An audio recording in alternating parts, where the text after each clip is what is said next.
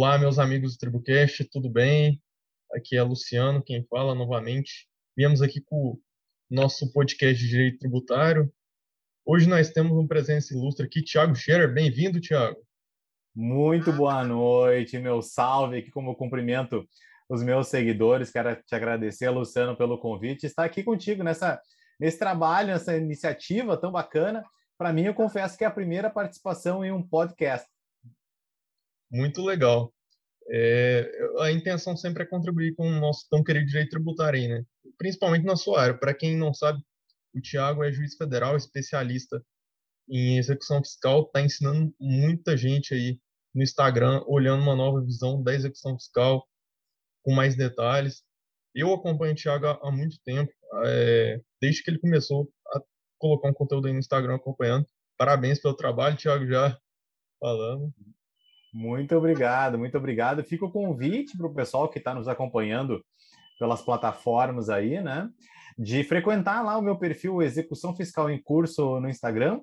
E eu tenho um canal no YouTube também, com Execução Fiscal em Curso, o meu nome, Thiago Scherer. E eu tenho bastante conteúdo a propósito do direito tributário, mais especificamente na execução fiscal, porque nós da execução fiscal estamos a meio caminho entre o tributário e o processo civil, né? Muitas vezes a gente fica para os tributaristas nós somos processualistas e para os processualistas vocês são tributaristas. Então a gente fica a meio caminho, mas em geral a execução fiscal é tratada como um apêndice do direito tributário, na parte lá da dívida ativa no CTN, da cobrança, né, dos reforços, a cobrança do crédito tributário. Daí que é, é bastante apropriado falar de execução fiscal, que é um assunto meu de paixão, uh, entre os amigos aí do direito tributário. Bem, bem legal. Muito legal, Thiago. Execução fiscal realmente é um tema instigante. É, é um tema, assim, o contencioso do tributário. Para a galera que gosta de contencioso, o contencioso do tributário é muito interessante. É, então, para o conhecimento do pessoal, dos nossos seguidores aqui, vamos começar a é, tirar o conhecimento, sugar seu conhecimento, Tiago. À vontade. É, eu queria perguntar primeiramente aqui, quais os, os, pontos principais, quando você fala de execução fiscal na recuperação judicial, que é o nosso assunto aqui de hoje, qual, qual que você coloca ali como os pontos principais? Olha, esse é um assunto bem é, complexo, ele desponta assim, várias, vários aspectos bem, bem interessantes. E a gente precisa sempre recordar, digamos, tendo, tendo premissas assim mais claras, que a execução fiscal ela é um procedimento judicial, né, um processo judicial que é um privilégio da Fazenda Pública. Primeiro de tudo, ela é um processo é, é, privilegiado em favor da fazenda pública e já quebra um pouco da isonomia que a gente deveria guardar em qualquer processo judicial, mas eu aponto assim em âmbito doutrinário que nós temos alguns problemas de isonomia em relação a outros procedimentos. Sempre na execução fiscal e nas cobranças tributárias em geral, inclusive o CTN, meus amigos aí do tributário vão consultar.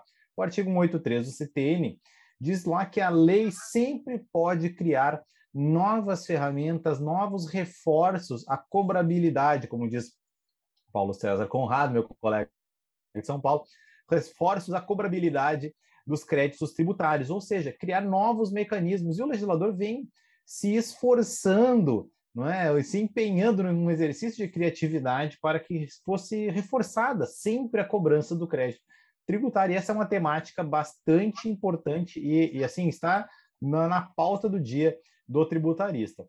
A recuperação judicial, ela foi atualizada, né, depois de 2005, que foi para nós, ainda para nós, o tributário, nós, a execução fiscal, temos uma lei de 1980, uma lei do tempo da ditadura. Né?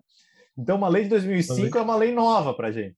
Mas, de todo modo, em 2005 veio a nova lei de falência, vou tratá-la assim, e ela precisou de algumas atualizações e ela foi atualizada em 2020, numa lei, de, quase não lembro o nome da lei, mas foi dia 24 de dezembro, é fácil lembrar por causa da data, né? Foi atualizada com, esse, com essa data lá em 24 de dezembro de 2020. E o propósito, claro, tem uh, reformas importantes com relação ao direito empresarial, societário, muito, muito importante para o mercado privado e inclusive para o estímulo da atividade econômica, como o fresh start, né? Enfim, algumas situações mais favoráveis que os comercialistas, empresarialistas e que seriam mais vocacionados a responder. Mas, de todo modo, voltando ao meu assunto, a lei de, de recuperações ela foi atualizada e esta, esta reforma da lei de execuções, de recuperações e falência, ela foi encomendada pelo próprio Ministério da Economia, cabendo cabendo à, à Procuradoria da Fazenda um papel bastante relevante no encaminhamento das ideias que acabaram uh, sendo concretizadas nessa, nessa reforma.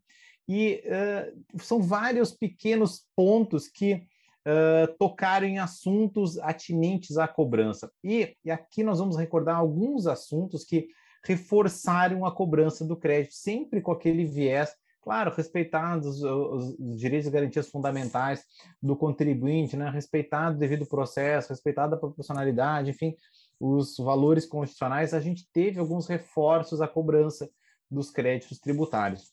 Por bastante tempo, e eu sou daqueles que busca preservar realmente a função eh, social da empresa, enfim, que é um, que é o grande norte interpretativo da nossa lei de recuperações, tá no foco da recuperação e ela busca efetivamente eh, manter as empresas em funcionamento quando eh, viáveis, quando recuperáveis, quando saneáveis. E nós devemos eh, empreender esforços para que isso genuinamente ocorra. E nós temos, durante esse, esse tempo que, que mediou entre a lei e a reforma, eu, particularmente nas minhas execuções, eu evitava bloqueios de valores é? em, uh, em contas bancárias das empresas que estavam em risco de quebra, que é justamente a recuperanda. E o, o, o, valor líquido que está em conta bancária é o sangue que, né, que irriga o funcionamento da empresa, fazendo uma comparação com o corpo humano. Sem este sangue, fatalmente, este corpo vai adoecer e vai falecer. Então, este é um, um, uma, uma das questões muito, muito importantes né, que eu particularmente tenho as minhas reservas, porque, como eu disse, eu indeferia esses, blo esses bloqueios a fim de que se preservasse o funcionamento da empresa e tentasse resguardar este esse norte, este, né, este ideal, assim, talvez um pouco utópico em muitas situações, de verdadeiramente sanear a empresa, recuperá-la, né, para que ela fosse recolocada em condições de competir no mercado e gerando emprego, gerando também tributos, enfim, movimentando a economia e, inclusive, prevenindo uma quebra que poderia ensejar quebras em cascata, porque a, a quebra de uma empresa é deletéria não só para ela ou para o seu administrador, que fica com aquela peste de falido, mas também, né, também para o mercado, para os seus empregados e tudo mais. Então, essa é uma das situações muito importantes né, que diz respeito à execução fiscal e sua interconexão com o direito da insolvência. Né? Eu, engraçado, porque quando eu fiz concurso para juiz, lá nos idos né, de 2000 alguma coisa, uh, não era cobrado no meu edital, hoje é diferente, não era cobrado o direito falimentar, era no tempo né, do decreto-lei e, e, a, e conosco não foi cobrado. E eu cheguei muito rápido na execução fiscal e eu trabalho diariamente com isso aí há muitos anos. Né? Então é uma coisa curiosa, tive que aprender na carne mesmo, na prática. E, e percebia como esses bloqueios, desde o surgimento do Bacenjude, sucedido pelo Cisbajude, como é deletério para o funcionamento da recuperanda esse tipo de bloqueio. E o lado B dessa moeda, porque tudo tem um lado A e um lado B, né? Fazendo uma Lego, a, a, a, uma comparação com o vinil, que também hoje virou cult, mas enfim. O que, que acontece? Havia necessidade da empresa recuperando, voltando novamente aquele viés de reforço à cobrança, havia necessidade da empresa em recuperação buscar equacionar o seu passivo tributário porque muitas vezes a empresa acaba, né, não é acusar, mas acaba, é uma realidade, acaba atrasando os tributos, porque esse credor é um credor mais, digamos, né, devagar para a cobrança. Né? Se eu paro de pagar o banco, é uma asfixia financeira. Se eu paro de pagar o empregado, dura muito pouco, vai acabar o funcionamento. Se eu paro de pagar os meus fornecedores, igualmente vou perder, uh, vou perder meios de, de trabalhar. Então, o credor fazendário, muitas vezes, por ter uma letargia um pouco maior, para não dizer muito maior, ela, ele acabava sendo preterido Né? E isso vai, claro, sempre uma bola de neve. Eu sempre brinco que a desgraça nunca vem sozinha, porque quando começam os problemas, vão, vão se acumulando numa bola de neve, ou que nem dizia um professor meu na, na graduação, é uma causação circular cumulativa, que um problema retroalimenta o outro. E aí, uh, esse, esse, da, esse, esse avolumamento assim, dos débitos que não são só tributários levam a empresa a esse risco de quebra, né, problemas de liquidez, mas o, o tributário está junto aí nesse quadro, né?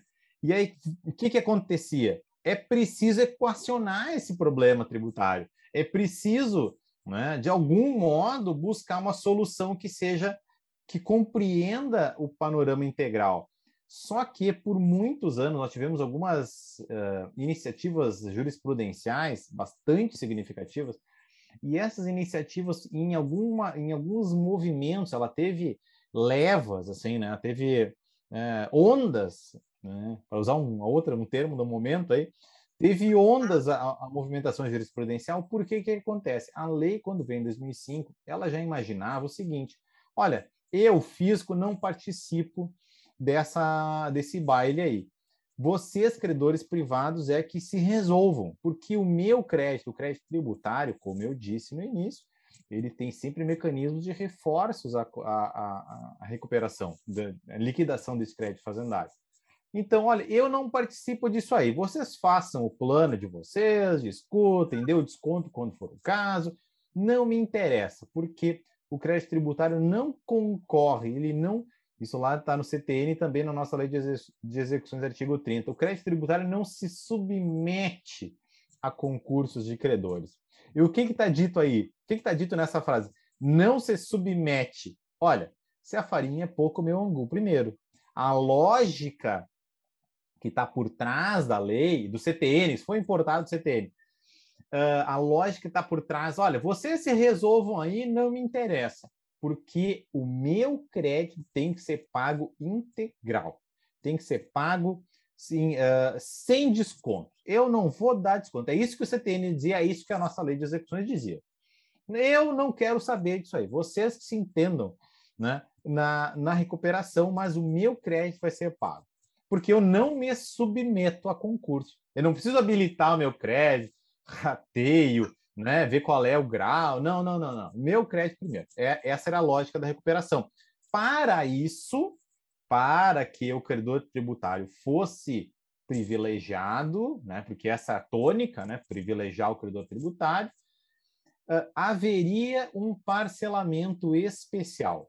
E teve, né? Um longo período de 2005 até 2014, foram 14, 9 anos de lacuna legislativa, né, uma omissão do legislador que não regulamentou o que a lei disse que haveria, um parcelamento especial, um parcelamento favorável à recuperanda, tudo para que a recuperação pudesse funcionar e, em paralelo, como eu disse, a cobrança tributária, tributária deve ser por inteiro. Um parcelamento acabou saindo em 2014 é, com, uma, com uma condição não muito favorável, não foi ainda suficiente pelo mercado.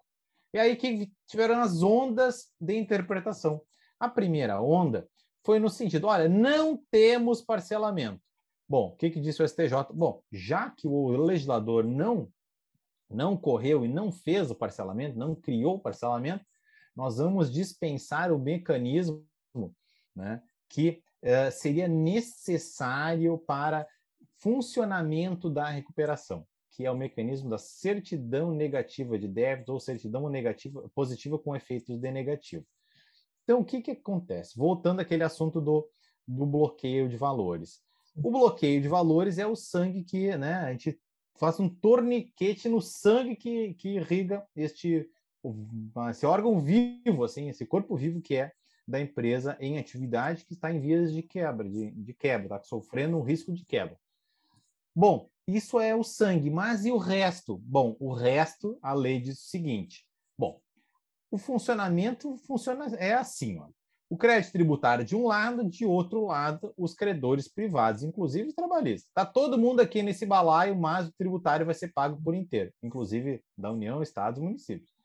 E aí, uh, vai ser pago pelo parcelamento. Com o parcelamento, você vai obter a certidão de regularidade, certidão positiva com efeitos de negativo, porque o parcelamento suspende a exigibilidade do crédito, e o artigo 203 do CTN diz que o crédito que tem a sua exigibilidade suspensa vai permitir uma certidão que é positiva, porque existe o crédito tributário, mas é uma certidão positiva com efeitos de negativo. E o artigo 57 da nossa lei de recuperações dizia o seguinte: me apresenta aí a certidão me apresenta a certidão, né? Sou pena da gente não ter recuperação judicial, sou pena de, na execução fiscal, né? com a minha ressalva particular com relação à penhora de dinheiro, sou pena de, na execução fiscal, nós termos penhora, inclusive de maquinários, imóveis, veículos, enfim, tudo o que mais for integrante da, do patrimônio da empresa, porque a empresa não goza de empenhorabilidade. Né? A empresa não goza de nenhuma regra protetiva de seus bens, diferente da pessoa natural. Né? A pessoa natural tem regras de proteção da de empenhorabilidade. O bem de família, ferramentas né, do exercício profissional, empenhorabilidade dos 40 salários mínimos. Isso se aplica à pessoa natural. Para a pessoa jurídica não existe isso. Né? A pessoa jurídica tem a penhorabilidade integral dos seus bens. Bom, então todos os bens podem ser penhorados. A gente pode ter até a penhora do estabelecimento do imóvel que serve, serve de sede para o estabelecimento. Então, a lei tinha uma lógica. A lógica era a seguinte: bom, me, vai ter o parcelamento, você pega o parcelamento, equaciona o passivo fiscal, me traz a certidão positiva com efeito de negativa e nós vamos funcionar a recuperação. Aí o STJ fez o seguinte: olha, nós não temos esse tal desse parcelamento que a lei disse que ia ter. Nesta omissão fica dispensada a certidão. Terrimou nessa situação de omissão, fica dispensada a certidão. E aí os, os tribunais de justiça foram deferindo as recuperações judiciais, independentemente do, do, da exigência do artigo 57 da nossa lei de recuperações. Então ficou um ambiente assim que não ficou tão favorável ao fisco, porque acabava alijado da recuperação, né? E ficava lá com a execução fiscal, assim, vendo o que fazer, porque não tinha ainda situação uh, que equalizasse esse problema. E aí ela encomendou, a União encomendou essa reforma de, da lei de, de falência, de recuperações, e essa reforma veio, então, em 2020, dizendo lá que a, a, execução fiscal não se suspende. O meu tribunal da quarta região aqui diz o seguinte: olha, não se suspende, deve ainda ser feito o bloqueio de valores mudou um pouco a lógica. Agora é necessário, o nosso tribunal diz, é necessário fazer o bloqueio de valores, certo? E cabe ao juízo da recuperação, eventualmente, acaso exista outros bens, fazer a substituição da penhora que, que seja feita, né? Que eventualmente seja feita na execução fiscal. A execução fiscal ficou de forma, de forma mais clara agora na nossa reforma, lei reformada, ela não fica suspensa pela recuperação judicial. Ou seja, a execução fiscal, voltando àquele ponto de início lá, que a, a, existe um reforço à cobrabilidade, né, a recuperabilidade dos créditos tributários, agora está ainda mais evidente. Olha, se antes tinha que trazer a certidão positiva com efeito de negativa, sob pena de prosseguimento da execução fiscal, agora diz o seguinte: olha, tem que prosseguir a execução fiscal, tem que seguir a execução fiscal. E aí nós da execução fiscal estamos com esse assim problema entre aspas, né, desagradável, que nem todo juiz gosta de fazer todas as coisas que tem que fazer. A gente tem que fazer o que a lei manda e que a jurisprudência orienta, né?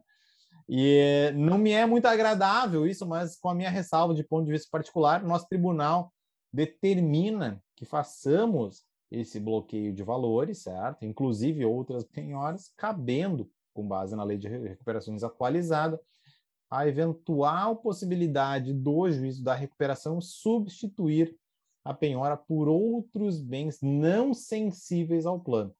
Eu ainda quero ver se existem esses tais outros bens não sensíveis ao plano, porque quando a empresa está em recuperação, e como eu disse, a desgraça nunca vem sozinha, sempre é um amontoado de problemas e fica muito difícil na prática a gente vislumbrar uma empresa que tem um passivo não é? Que seja tão uh, controlável a ponto de a gente conseguir substituir a penhora federal por outro bem eventualmente não atingido pelo plano, porque a empresa normalmente tem o seu ativo total abrangido pelo plano e, inclusive, que é muito interessante, deverá, uma das dos meios de recuperação é liquidar uma das unidades, né, como unidade produtiva isolada, vender lá na recuperação, sanear aquela unidade que é, é tudo é a essência da própria empresa é aquela unidade produtiva isolada, vender aquilo né, com todo o seu ativo, com aquela lógica interna daquele estabelecimento, daquela indústria,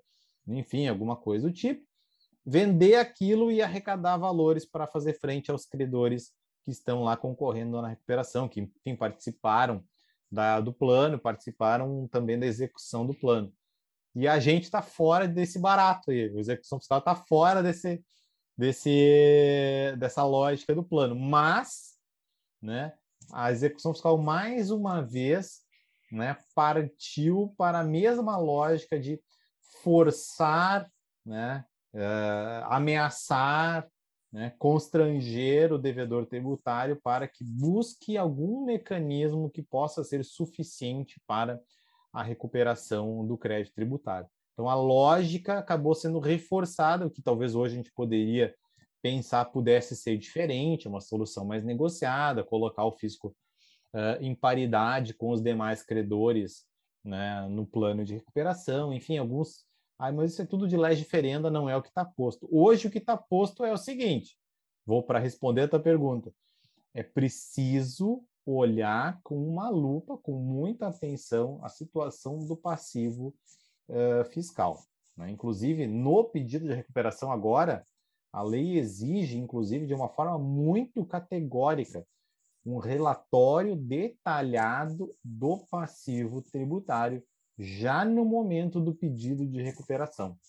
Então, é preciso fazer o recuperando o candidato à recuperação fazer um striptease da sua situação tributária, porque em algumas situações, em algumas, algumas, algumas empresas, o passivo tributário ele é 10 vezes maior que todos os demais débitos. É um passivo tributário, ele é muito mais significativo que outros, dependendo do modelo de negócio. Tem modelos de negócio que os insumos são muito é, é, é muito barato, tem pouco insumo, não tem matéria-prima, né? não tem, mas a carga tributária é bastante elevada. Na empresa de prestação de serviço, aí tem alguns modelos de negócio que geram esse, essa distorção, né? E o credor tributário é meio lento, então acabou que, fica, que gera esse, como diz meu professor, sabe? causação circular cumulativa, né? Vai virando uma bola de neve, gerando um débito Ótimo. tributário que, nas contas, é impagável, né? Ótimo. É, excelente claro, Thiago eu, o que eu queria considerar aqui é que, olhando esse panorama, é, nós já podemos considerar que em qualquer matéria de direito, em qualquer julgamento, para exercer a jurisdição, tem que se analisar, uma, tem que se ter uma visão ampla do direito.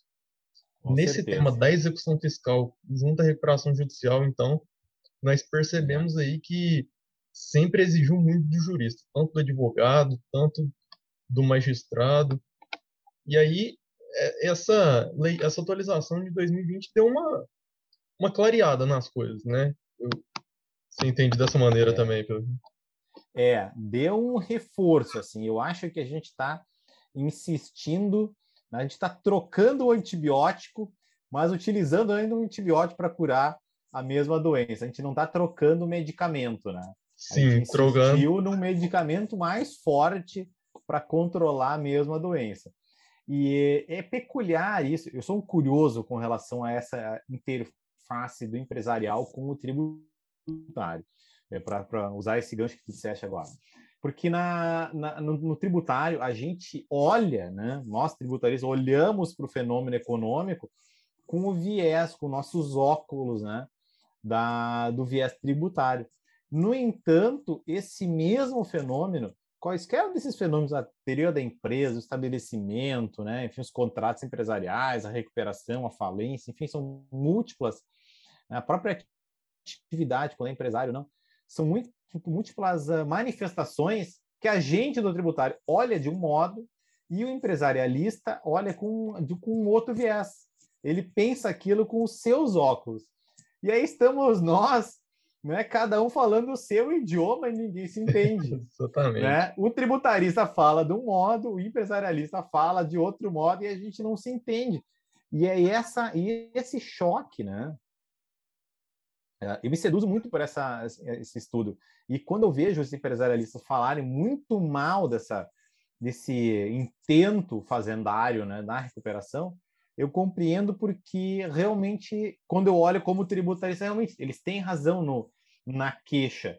Mas a lógica do direito tributário é essa lógica. Bom, não está funcionando esse time de ótimo, nós vamos usar um mais forte agora. A gente vai usar um mais forte. Claro, a gente tem aqui lá algum achado assim, né, de uma, uma busca de soluções, né? Nos últimos anos nós não tivemos parcelamentos esse estilo refis, né? Esses amplos parcelamentos. Mas a gente teve a regulamentação da transação tributária, que foi bastante interessante. Ou seja, um direito tributário com um pouco de negociação, com um pouco mais de diálogo. Hoje se fala cada vez mais na necessidade de um, de um verdadeiro compliance construtivo, assim, que a gente possa dialogar com o fisco, que a gente tem, o tributarista percebe né, na relação que, que o, o, empresário ele tem muita dificuldade de se manter em conformidade. O custo de conformidade tributária no Brasil é muito alto. É muito difícil, é muito fácil cometer algum erro. E o erro tem sanções muito pesadas. O preço é não é, má fé, é, sai muito caro o erro. E com ameaça, o que, que o tributário faz? Bom, nós vamos te ameaçar agora de prisão. Não, não, nós vamos te ameaçar com uma multa de 75%. E o empresarial não funciona assim. O empresarial funciona, né? Com soluções consensuadas, né? Soluções negociadas, que a gente Sim. tem, isso é da própria vida deles. Então a gente precisa aproximar esses dois mundos assim, e afinal de contas, os dois, né, os dois mundos estão debruçados sobre o mesmo fenômeno. Afinal, é o, o direito é um, né? Claro, a separação é meramente para fins didáticos, hoje em dia nem quase para fins didáticos, né? Exatamente. Exatamente, é. muito legal. É, é, analisando esse panorama aí, Tiago, se você pudesse é, aconselhar os juristas que trabalham com a execução fiscal, é, administrador, advogado, o que, que você traria assim como um conselho? Se atenta nisso, é, presta atenção nesse ponto, principalmente para o que vem aí para frente.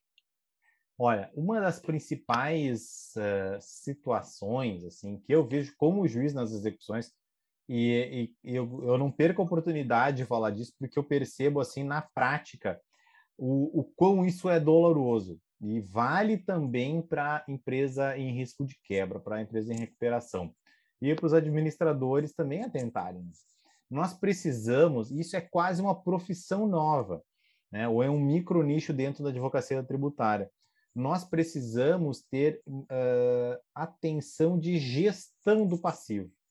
Ah, Thiago, mas a recuperação é justamente isso, tentar né, acomodar o passivo e tentar sanear isso aí, né? Bom, nós, no tributário é com outro viés que se faz isso. Eu ensino tudo no meu curso de técnicas altamente resolutivas, é um curso específico né, sobre execuções fiscais, em que eu ensino todo esse, esse ferramental para que o contribuinte se mantenha uh, regular e tenha jogando, como eu sempre brinco, é, jogando com o regulamento embaixo do braço, utilizando as prerrogativas legais, utilizando a jurisprudência consolidada. Né? Eu não ensino tese, eu ensino o que é o preto no branco. Já tem muito material desconhecido para a gente utilizar. Mas a gente precisa, jogando com o regulamento debaixo do braço, uh, fazer a gestão do passivo. A gestão do passivo vai muito além de apresentar aquele relatório. Tem que apresentar aquele relatório, mas tem que acompanhar aquilo de uma forma dinâmica. Né? Toda semana tira relatório dos processos pendentes, né? né? ou até menos. Acompanhar o desenvolvimento né, das execuções fiscais, porque agora a execução destravada e, na verdade, impulsionada pela jurisprudência que deu essa interpretação à reforma, uh, é fundamental estar atento à execução, porque a execução ela tem eh, por dentro dela não é o propósito, mas ela tem dentro dela um poder de quebra. Ela tem um poder de quebrar a empresa. Né? Não é o que se pretende, Eu sempre coloco né, nas minhas decisões que, olha, o propósito aqui não é causar ruína do devedor, não é sufocar o funcionamento da empresa, não é quebrar a empresa. O propósito tem que ser, e a interpretação e a condição do processo tem que ser no sentido de promover a recuperação, e a gente disso não pode fugir. O princípio do resultado na execução fiscal. A gente tem que impulsionar a execução no sentido de satisfazer o interesse do credor. Claro, há requerimento do credor, tem uma série de limitações, enfim, né? inclusive orientações uh, vinculantes do STJ, mas, de todo modo, fica o alerta. A gestão do passivo, acompanhar o, andamento das execuções, se possível, se possível, a depender né, do, do panorama da empresa, porque tem empresas que têm uma sede apenas, então ela fica naturalmente vinculada a uma determinada competência territorial. Tem empresas que têm estabelecimentos em vários locais e aí vai se expor a múltiplos juízos, aí fica mais difícil, inclusive, fazer a gestão e tão importante aí fazer. Porque o que, que acontece? As consequências são muito danosas. As consequências de um passivo fiscal desorganizado eu percebo diariamente na execução fiscal e dá dó de ver. Gera problemas, às vezes, incontornáveis. Incontornáveis. Né? Porque tem problemas da execução que a jurisprudência não admite sejam uh, liberados, desdobrados, não, não tem a ferramenta para aquilo. Então, a ideia é prevenir. Uma vez um, atendi um, sempre brinco com essa história. Aprendi um, um, atendi um advogado no balcão lá da vara, tem processo que atendia mais no balcão lá. E aí o advogado veio, era um bloqueio de valores e tal. E ele pediu uma mágica, assim, era uma coisa mágica, né? Aquela ideia meio fantasiosa. E, é, e completamente impossível de atender. Né? Eu brinquei com o advogado, assim muito famoso por insistir em medidas temerárias. Assim, infelizmente tem mercado para isso. Né? Não, não, não, não quero que ninguém palmeire esses caminhos. Eu quero que uma pessoa, né, um profissional, tem tanto mercado para explorar dentro da legalidade, não precisa é vender é soluções milagrosas que na verdade não existem, né? Tipo o chá de 30 ervas ali que a pessoa morre intoxicada. É um Bom, monte de, de possível milagre que às vezes o contribuinte sai na. Isso. E eu vejo o rescaldo disso, que quando as empresas trocam de representação jurídica, e aí com um problema, às vezes, quase à beira da falência, porque foram induzidas algumas manobras né, abusivas, né, que não, não são recomendáveis, e, claro, mais cedo ou mais tarde, a depender do interesse fiscal, fazendo a pega. E aí, quando pega, é medida para cautelar fiscal, é medida para cautelar em IDPJ, é coisa muito séria. E aí, assim, não é só a empresa que vai, vai o patrimônio da família junto. Né? Vai, assim, a ruína, é a discórdia. É a discórdia, é problema né, realmente complexo. Mas voltando ao assunto, precisamos fazer essa gestão e o advogado tentando remediar justamente essa. Não é nenhuma crítica à postura dos advogados, mas eu olhei para ele, ele pedindo uma mágica, eu olhei para ele, o senhor sabe, né, que se eu deferir isso para o senhor, eu posso perder meu cargo. Ele disse, não, não, não, não é por aí, não é por aí. Não, isso aqui não dá, né? O senhor sabe que isso aqui não pode. Não, tá, então tá, então tá. Deferi o pedido lá e ficou por isso mesmo.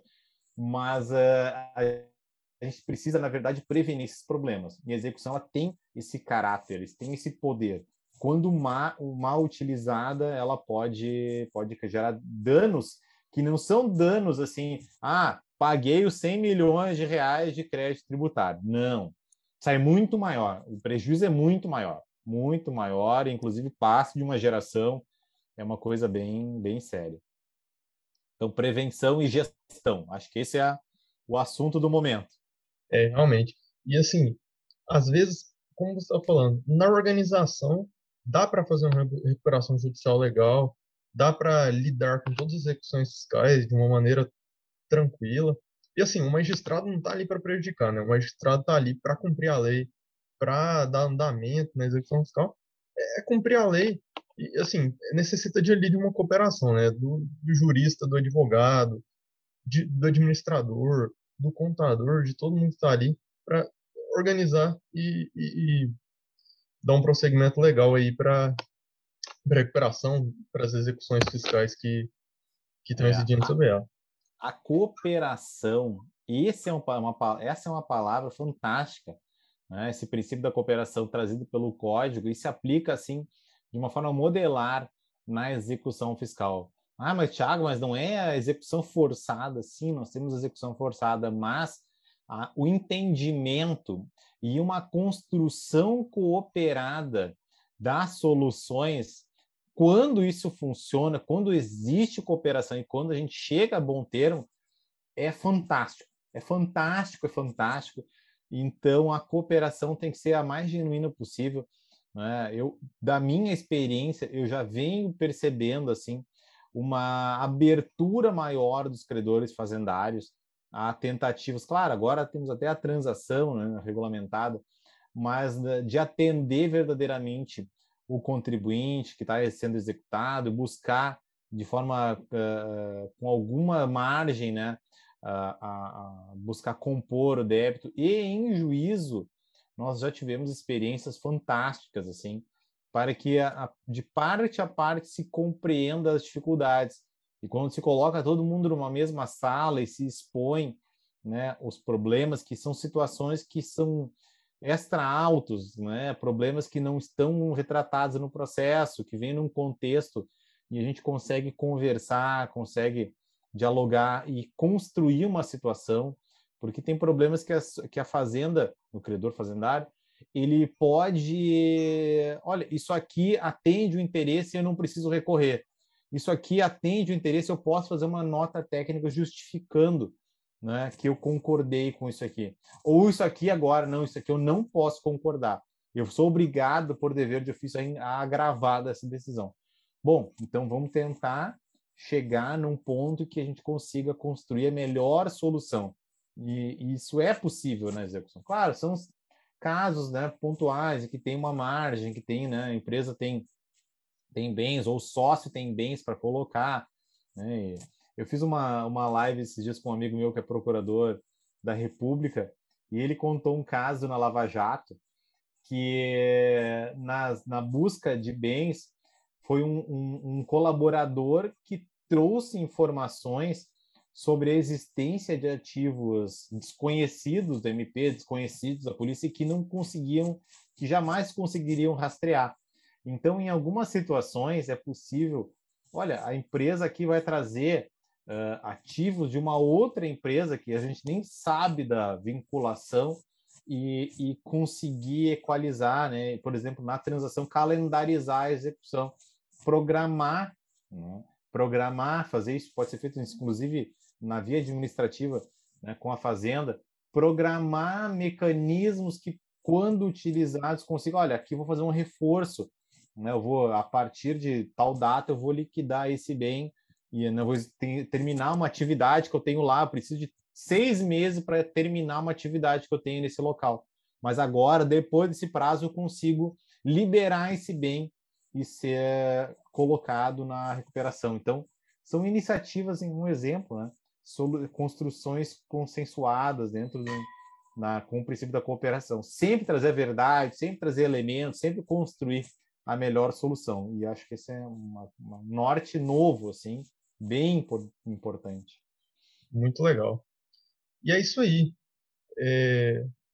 Foi uma conversa legal. Acho que nós conseguimos colocar, você conseguiu colocar aqui, expor os principais temas da, é, da, da execução fiscal na recuperação judicial foi espetacular, né? Acho que muito legal. Tiago, já agradecendo, Bacana. muito obrigado. Eu é... agradeço o convite, sempre falar dos assuntos que a gente gosta é muito bacana, né? Então. Sim. E bom. galera, avisando aqui, o vídeo vai pro canal do YouTube, é, Execução Fiscal em Curso. Isso, Execução Fiscal em Curso lá no, no YouTube. Fica o convite para frequentarem também o meu Instagram lá, que é Execução Fiscal em Curso, tudo junto, né? É o único perfil dedicado exclusivamente à execução, às cobranças tributárias. Seguramente quem é tributarista vai conseguir aproveitar bastante dos meus conteúdos por lá. E assim, quem tem interesse na área da recuperação é, da execução fiscal, que confusão. É, eu recomendo muito o curso é, do Tiago e seguir o Instagram do Tiago mesmo.